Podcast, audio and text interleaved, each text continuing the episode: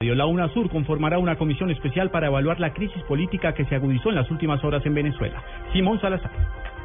El secretario general de UNASUR, el expresidente Ernesto Samper, aseguró que aunque esta organización no fija posiciones unilaterales, sí buscará salidas democráticas y de concertación para mejorar la situación en Venezuela. Informó que la próxima semana viajará a Caracas una comisión conformada por los cancilleres de Colombia, Brasil y Ecuador para dialogar con el presidente Nicolás Maduro. A partir de esa visita, pues la idea es convocar a una reunión de cancilleres extraordinarias, cancilleres de Brasil, de Ecuador y de Colombia, para que para examinar las posibles salidas esa visita que tendría lugar seguramente la semana entrante. Reiteró que las salidas que acuerden para apoyar al pueblo de Venezuela tienen que ser democráticas y ajustadas a la Constitución y las leyes. Simón Salazar, Blue Radio.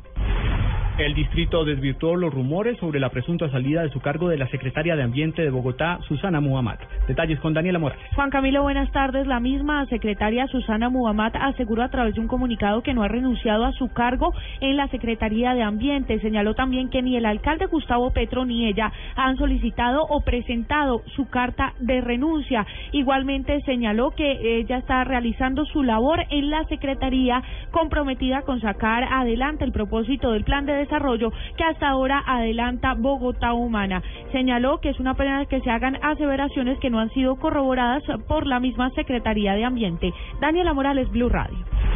Más noticias en Blue Radio. El procurador general Alejandro Ordóñez aseguró que después de su gira por los Estados Unidos la próxima semana se podrá fijar la fecha en la que se reunirá con el presidente Juan Manuel Santos para hablar sobre el proceso de paz. Sin embargo, el jefe del Ministerio Público aseguró que uno de los puntos principales de dicho encuentro será el informe presentado ante la Corte Penal Internacional que estableció más de 2.700 casos de desaparición forzada que serían responsabilidad de las FARC.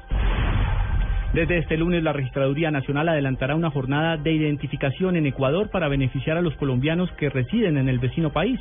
Esta campaña se adelanta en el marco del Convenio Interadministrativo de Cooperación Internacional con el gobierno de Rafael Correa. Lo más importante en el mundo hasta ahora, Atenas y la eurozona llegaron a un acuerdo luego de que Grecia realizara algunas concesiones para establecer un plan de financiamiento para el país tras una jornada de duras negociaciones en Bruselas. Así lo acaban de informar fuentes diplomáticas europeas.